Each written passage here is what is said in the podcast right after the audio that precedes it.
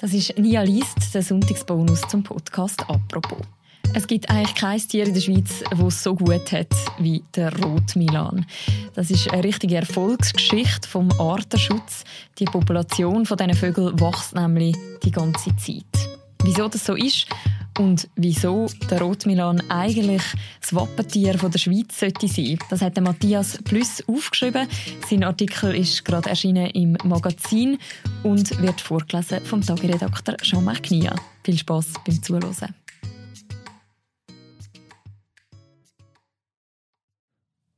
Milvus milvus, das Wappentier der Schweiz. Es gibt nicht viele Erfolgsgeschichten im Schweizer Artenschutz. Dies hier ist eine. Das Erstaunliche, sie beruht nicht auf Fördermaßnahmen, sondern kommt ganz unerwartet. 1969 zählte man in der Schweiz nur noch 90 Rotmilan-Brutpaare. Die Vögel lebten überwiegend im Jura, im Mittelland sah man sie praktisch nie. Heute brüten in der Schweiz gegen 3500 Rotmilan-Paare, beinahe 40 mal so viele. Bruten findet man mittlerweile in allen Kantonen, außer in Genf und im Tessin. Besonders seit der Jahrtausendwende ist die Zunahme rasant und sie hält weiter an. Zählt man die Jungtiere und nicht brütenden Vögel hinzu, dürften sich im Sommer weit über 10.000 Rotmilane in der Schweiz aufhalten, im Winter die Hälfte. Die Dichte an überwinternden Milanen ist weltweit nirgendwo höher. Der Rotmilan passt zur modernen Schweiz wie kaum ein anderes Tier. Er wäre unser idealer Wappenvogel.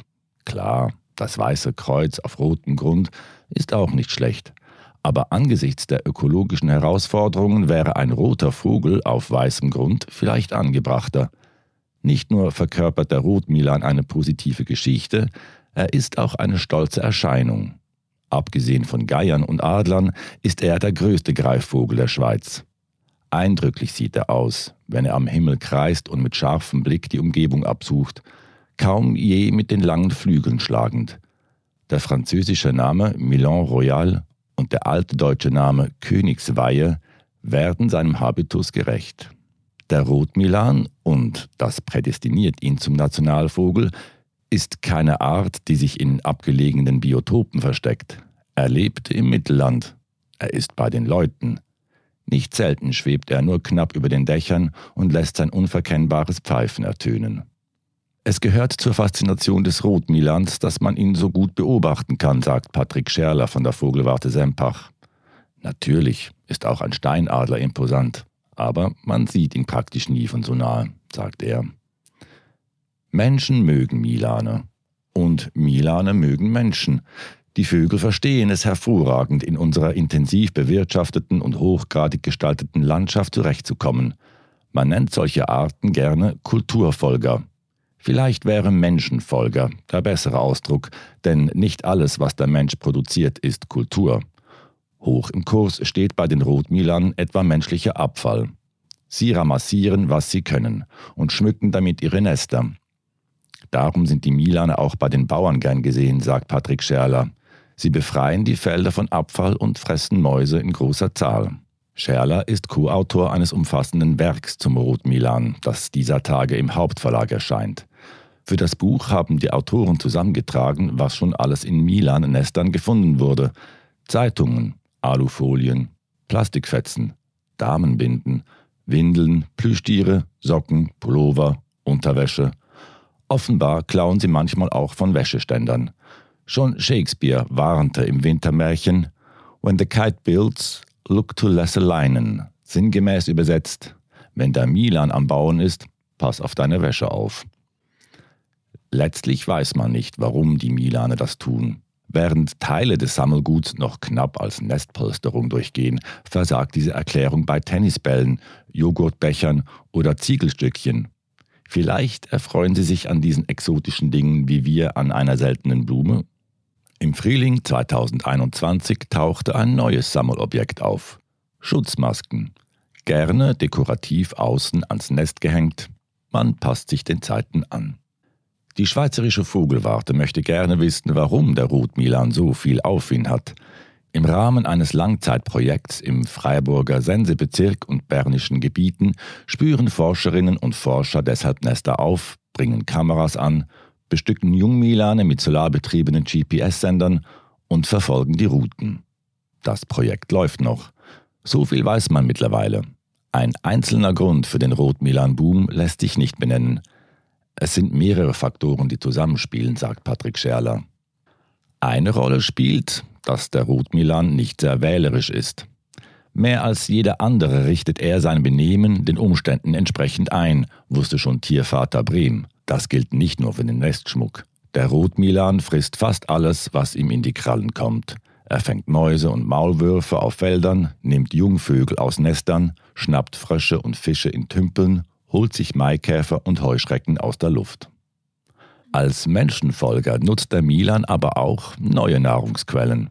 Darin gleicht er anderen erfolgreichen Arten wie Füchsen, Wildschweinen oder Krähen. In dynamischen Systemen, die sehr stark vom Menschen geprägt sind, haben anpassungsfähige Tiere große Vorteile, sagt Patrick Scherler. So glaubt der Rotmilan überfahrene Tiere von der Straße oder bedient sich auf Müllhalden. Oft sieht man ein Dutzend Milan einem Traktor folgen.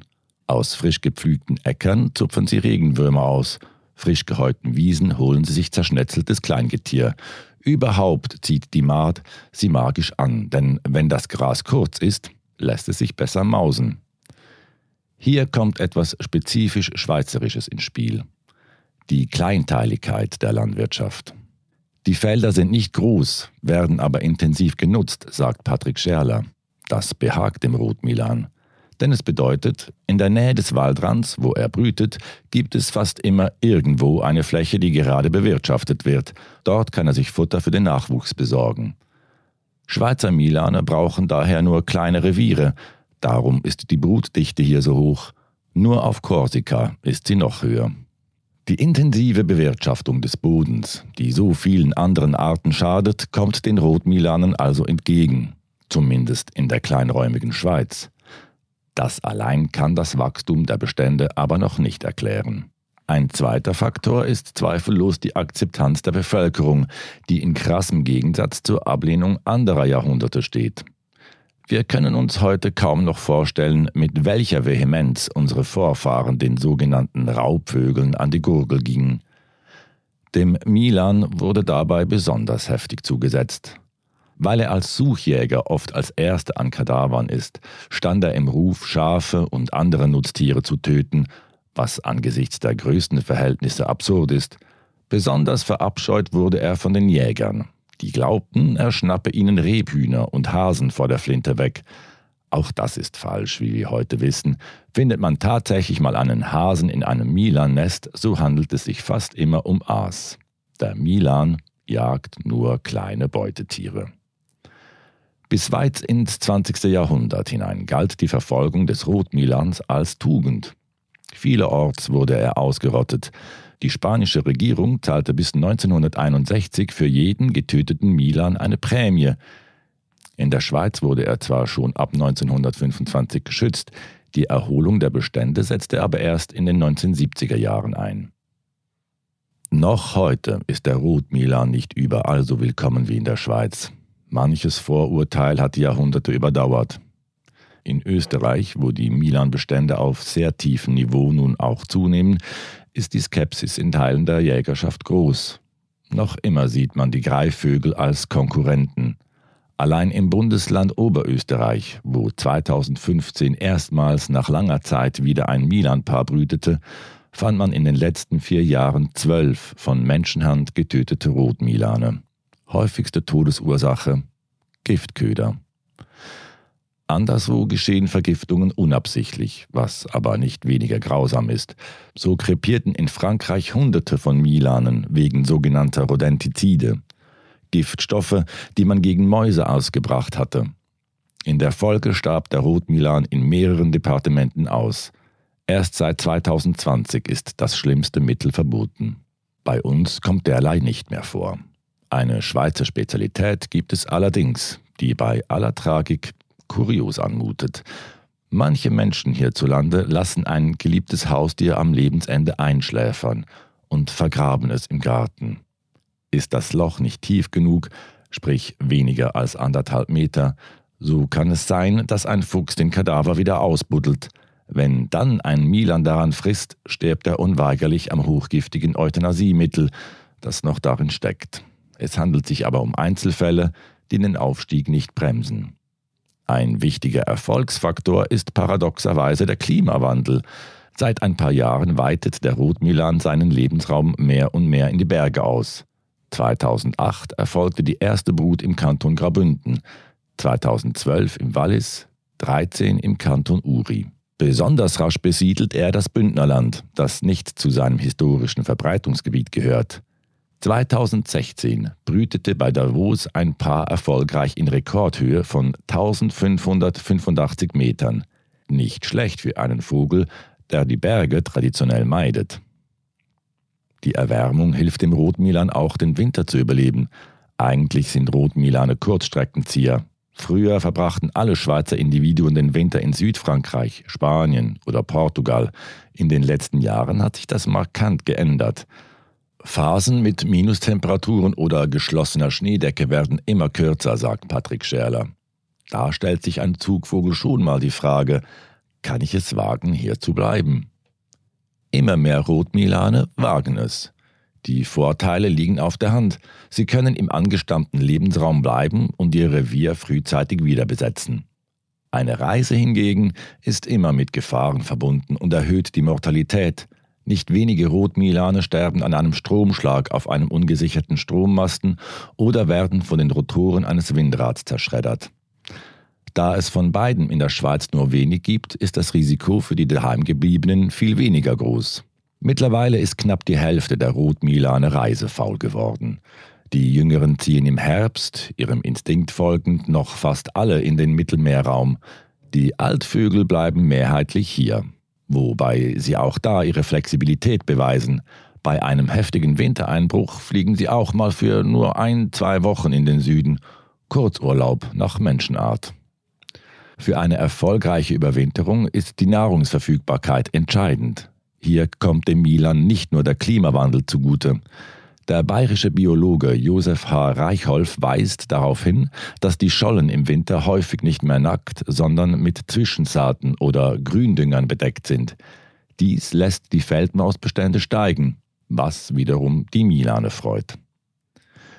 Die Vogelwart hat noch eine weitere Nahrungsquelle ausfindig gemacht, die für die Rotmilane bedeutend ist. Fütterungen durch den Menschen.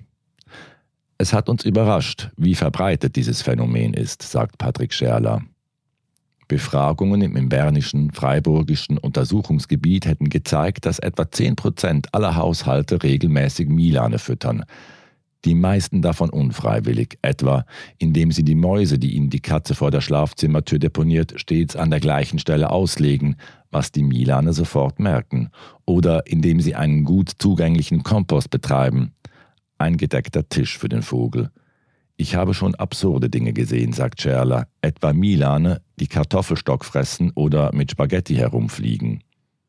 Der Milan profitiert also von unserem Food Waste. Auch sonst nimmt er, was er kann. Dazu gehört, dass sich der geschickte Flieger im Sommer gern mal eine Wurst direkt vom Grill holt. Patrick Scherler bestätigt, dass das keine urbane Legende ist. Ich habe tatsächlich mal eine noch warme Wurst auf einem Milan-Nest gefunden. Dann gibt es aber auch Menschen, und das ist der noch verblüffendere Teil der Vogelwarte-Untersuchung, die den Milan bewusst füttern. Immerhin zwei Prozent der Haushalte tun dies regelmäßig. Das reicht von einsamen Alten, die den vermeintlich armen Vögeln gerne mal ein Edelsteak auslegen, bis hin zu jenen, die täglich kiloweise Schlachtabfälle in den Garten schütten. Da kommen dann gerne 20 oder 30 Rotmilane angeflogen, die sich das Festmahl nicht entgehen lassen wollen. Und das kann ein Problem sein, gerade in Siedlungen. Eine Masterarbeit im Rahmen des Vogelwarteprojekts hat gezeigt, dass es nicht selten zu Nachbarschaftskonflikten kommt. Man versteht, dass nicht jeder Freude hat, wenn ihm blutige Fleischstücke in den Pool plumpsen, was nach einem Luftkampf zwischen Milan durchaus vorkommen kann, oder wenn die Terrasse regelmäßig mit Vogelkot übersät ist.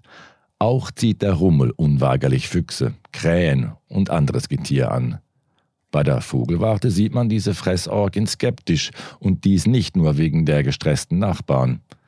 Die lokalen Brutpaare sind vermehrt Störungen und Konkurrenz ausgesetzt, sagt Patrick Scherler. Und weiter, darum raten wir von solchen Fütterungen ab.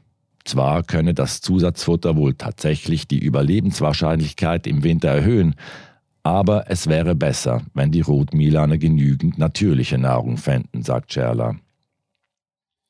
Zeit für ein Fazit. Der Erfolg des Milans hat tatsächlich viele Gründe. Das Kleinräumige der Schweiz sagt ihm zu, die Bevölkerung ist ihm wohlgesinnt, ebenso wie die meisten Jäger und Bauern. Er profitiert von der intensiven Bewirtschaftung des Bodens, von fehlenden Windrädern, von Fütterungen, Food Waste und Klimawandel. Als Anpassungskünstler nutzt er die raschen Umweltveränderungen zu seinen Gunsten und zehrt von den Überbleibseln unserer Überflussgesellschaft. Man könnte es auch so sagen. Dass es dem Rotmilan so gut geht, ist reines Glück. Er wird nicht speziell gefördert, mal abgesehen von den Fütterungen, die ja gar nicht erwünscht sind. Es ist Zufall, dass für ihn gerade alle Ampeln auf grün stehen. Mehr noch, viele der Bedingungen, die dem Milan Auftrieb geben, sind für andere Arten schädlich. Allen voran die Intensivierung der Landwirtschaft, für den Rotmilan ist es toll, wenn das Gras sechsmal im Jahr gemäht wird. Für Bodenbrüter und Insektenfresser ist es tödlich. Leider sind die meisten Arten auch nicht so flexibel wie der Milan.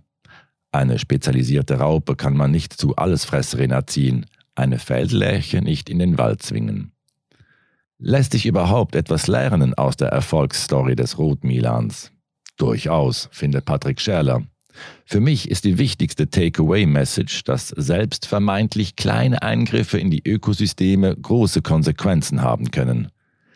Der Fahrstuhl, der im Moment ungebremst nach oben fährt, kann plötzlich genauso schnell wieder nach unten sausen. Kaum eine Art hat in den letzten Jahrzehnten weltweit derart viele Fluktuationen erlebt wie der Rotmilan. Die krassen Bestandesrückgänge in Frankreich wegen der Wühlmausbekämpfung sind ein mahnendes Beispiel. So etwas kann auch bei uns passieren, sagt Scherler, etwa wenn ein neues Pestizid zugelassen wird. Darum sei es wichtig, weiterhin genaue Ursachenforschung zu betreiben und das gewonnene Wissen mit anderen Ländern zu teilen. Ein weiterer Lernprozess steht der Schweiz bevor. Sie muss erkennen, dass sie nun eine große Verantwortung trägt für eine Art, deren Vorkommen sich im Wesentlichen auf West- und Mitteleuropa beschränkt. Die traditionell wichtigsten Milan-Länder sind Spanien, Frankreich und Deutschland. Mit Ausnahme von Süddeutschland stagnieren dort aber die Zahlen. Umso wichtiger ist die schnell wachsende schwarze Population. Mittlerweile lebt schon jeder zehnte Rotmilan der Welt in der Schweiz. Das lässt sich nicht von vielen Arten sagen. Das Baby war nicht geplant, aber jetzt ist es da und wir müssen für es sorgen. Das Wappentier der Schweiz, das ist es der Sonntagsbonus zum Podcast «Apropos». Die nächste reguläre Folge von uns, gibt es morgen Morgen wieder. Ich freue mich, wenn ihr wieder zuhört. Bis dann, macht's gut. Ciao miteinander.